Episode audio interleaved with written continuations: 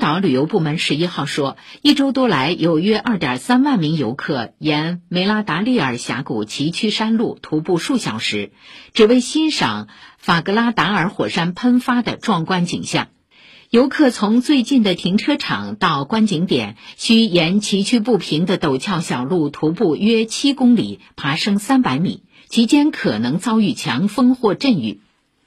法格拉达尔火山三号开始喷发，此后火山口持续喷出橙红色岩浆，最高可达七十米。